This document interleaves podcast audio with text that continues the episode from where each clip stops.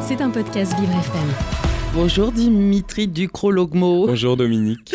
L'image du jour nous emmène déjà en 2024. Et oui déjà, l'image du jour ce lundi 18 décembre, c'est le Dry January, puisqu'il va bientôt démarrer, mais les acteurs de celui-ci déplorent l'absence de soutien de la part des pouvoirs publics. Alors Dimitri, pouvez-vous nous rappeler ce qu'est le Dry January? C'est vrai qu'en le prononçant à la française, finalement c'est beaucoup plus pratique.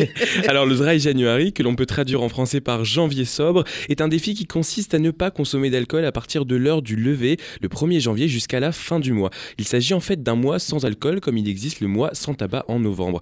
Alors avec le Dry January, ce sont chaque année des millions de personnes partout dans le monde qui font une pause de leur consommation d'alcool. Il faut dire que selon l'étude de l'université de Sussex en Grande-Bretagne, 71% des participants disent dormir mieux, 88% considèrent avoir économisé de l'argent et 80% contrôlent mieux leur consommation. Alors en France, d'après le sondage IFOP de 2023, 33% des Français envisagent de participer au Dry January en 2024. Mais à la différence du mois sans tabac, le gouvernement ne souhaite pas apporter de soutien officiel à la Tout à fait Dominique, le débat a rebondi avec l'interpellation du ministre de la Santé Aurélien Rousseau par une cinquantaine d'universitaires et d'enseignants en addictologie.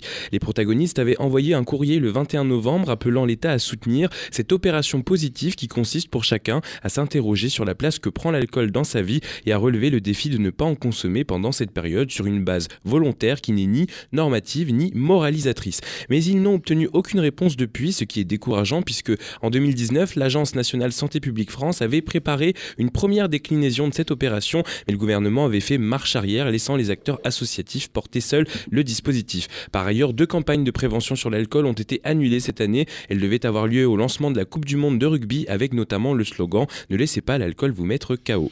Mais alors pourquoi le ministère de la Santé semble-t-il si réticent vis-à-vis de la prévention à l'alcool, Dimitri? Eh bien, deux idées sont mises en avant. D'abord est pointé du doigt l'influence du lobby alcoolier. À cet égard, Emmanuel Macron, qui avait reçu d'ailleurs le prix de la personnalité de l'année au Trophée du vin 2022, avait fait nommer à l'Elysée une représentante de l'organisation du lobbying vin et société comme conseillère agriculture, pêche, forêt et développement rural du président.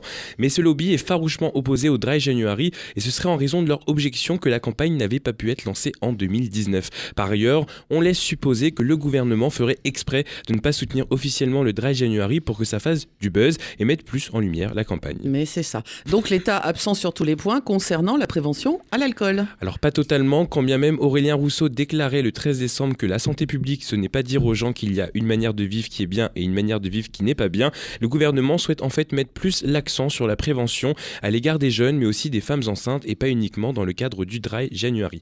Alors si vous voulez participer au Dry January, vous pouvez, si vous le souhaitez, vous inscrire sur le site dryjanuary.fr. Ça permet d'avoir des vraies statistiques. Et cette image du jour nous rappelle que l'alcool est à consommer avec modération. Oui, et surtout pas dès 7 heures du matin. Enfin, ça dépend de votre vie, hein, après tout, mais si vous vivez la nuit, pourquoi pas? C'était un podcast Vivre FM. Si vous avez apprécié ce programme, n'hésitez pas à vous abonner.